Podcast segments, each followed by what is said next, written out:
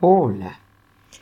Voy a contarte un cuento que escribió María Alicia Esaín y se llama Las palabras misteriosas. Una mamiposa, gritó Agustín, y nadie en la casa entendió. Al rato pasó por allí el tío José. Venía muy apurado. Les dio un beso a los chicos y se fue murmurando algo extraño.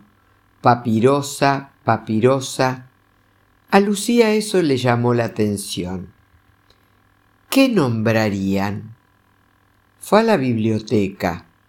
Sacó del estante un libro azul, grande, gordo.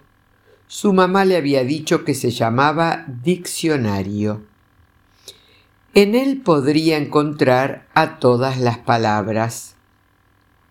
Buscó la M, recorrió las páginas con esa letra. Mamiposa no estaba. Luego siguió con la P. Ocurrió lo mismo. Papirosa tampoco aparecía. ¿Cómo sabría entonces qué habían querido decir su hermanito y el tío José. Tomó el celular y llamó a su abuela. Ella le comentó que tampoco conocía esas palabras. Consultarían a una amiga suya, bruja muy lectora, que vivía cerca de su casa, allá por las plazoletas con palmeras. La bruja jamás había escuchado eso de mamiposa o papirosa, pero conocía a Córcholis, la lechuza sabia de la laguna. Al día siguiente, cuando saliese a caminar, le preguntaría sobre el tema. Debía madrugar mucho. Córcholis se iba a dormir al amanecer no le gustaba que llamasen a su puerta si recién acababa de acostarse. Tercer ceibo a la derecha, a la orilla del juncal, recordó la bruja, buscando el agujero oscuro donde vivía la lechuza. El sol todavía estaba lejos cuando comenzó la caminata. Por fortuna, Córcholis venía llegando abrazada a su guitarra y tarareando una milonga. Mamiposa, papirosa, qué cosa tan misteriosa, exclamó la lechuza. Sin dudar, se fue a buscar su libro de conjuros. Tenía mucho sueño pero valía la pena averiguar el asunto. Mamiposa o papirosa, nada raro para la gente curiosa, dijo al salir de la cueva. Traía una hoja amarillenta escrita en lechucés, su idioma especial. ¿Qué debemos hacer, Corcholis? preguntó la bruja. ¿Cómo puede Lucía descubrir este misterio? Ah, cosas maravillosas, horrorosas, espantosas, asombrosas, dudó la caminante. Cosas, cosas, nada más, la tranquilizó la lechuza.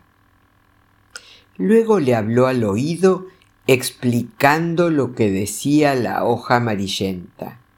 Le dio una bolsita dorada, le palmeó el hombro y se fue a dormir. La bruja sacó del bolsillo su celu murciélago. Se comunicó con la abuela de Lucía.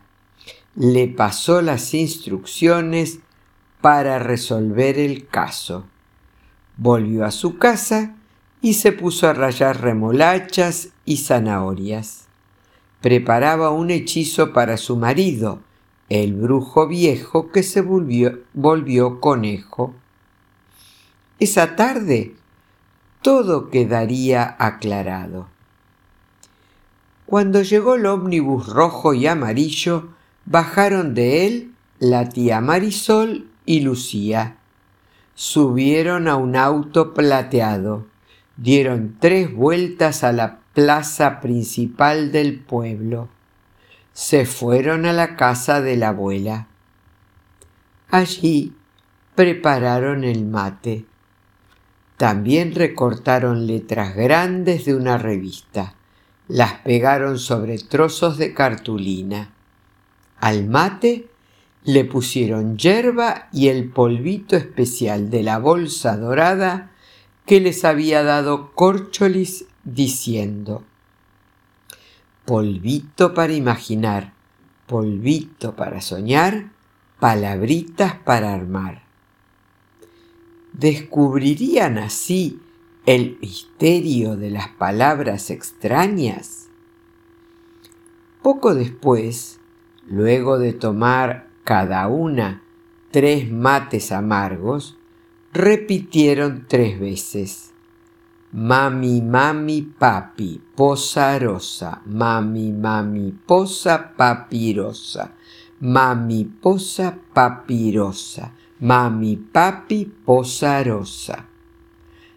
A continuación, mezclaron las letras sobre la mesa como haciendo un revuelto.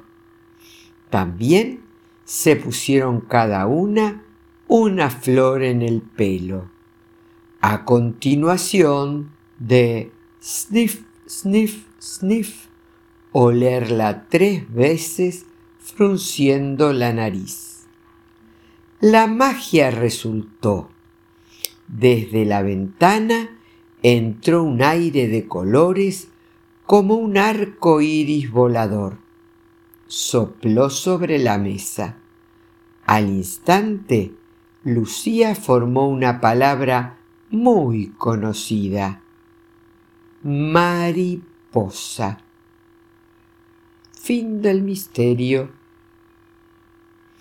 Espero que hayas disfrutado de este cuento divertido jugando con palabras.